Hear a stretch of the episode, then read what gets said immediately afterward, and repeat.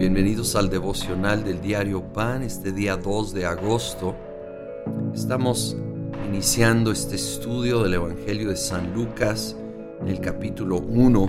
Ya vimos el gran anuncio de, de que venía el nacimiento del Hijo de Dios, Jesús. Y también se le dio el anuncio a Zacarías e Elizabeth que en su vejez iban a tener un hijo, iba a ser un gran profeta. Juan, que le conocemos como Juan el Bautista. Continúa la narración, versículo 39. A los pocos días María emprendió el viaje y se fue deprisa a un pueblo en la región montañosa de Judea.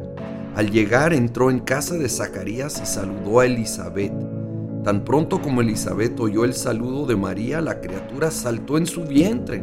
Entonces Elizabeth, llena del Espíritu Santo, exclamó, bendita tú entre las mujeres y bendito el Hijo que darás a luz. Pero ¿cómo es esto que la madre de mi Señor venga a verme? Te digo que tan pronto como llegó a mis oídos la voz de tu saludo, saltó de alegría la criatura que llevo en el vientre. Dichosa tú que has creído, porque lo que el Señor te ha dicho se cumplirá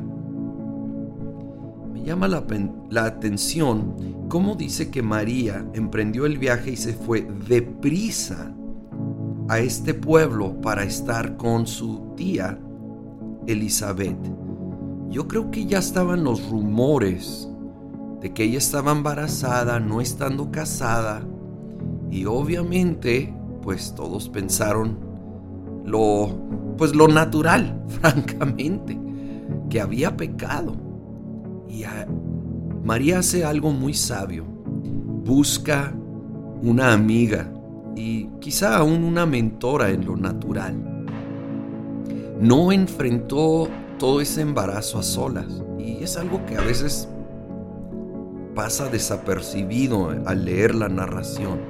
Ella buscó este apoyo de su tía mayor, mayor en la fe, mayor de experiencia simplemente. Y sin duda ese tiempo con ella fue de mucho y aún mutuo apoyo en ese tiempo. Y obviamente leemos cómo eh, Juan, todavía en el vientre de Elizabeth, brinca ante la presencia de Jesucristo, ahí, aún en el vientre de María y cómo ella reconoce que es el Señor.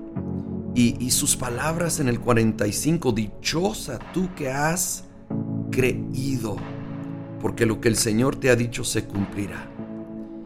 Que seamos personas de fe, como lo fue María, y lo vimos ayer, que le creyó al Señor su palabra por difícil que parecía en el momento Dichosos los que creemos, confiamos, nos aferramos a su palabra y esperamos en su perfecto tiempo.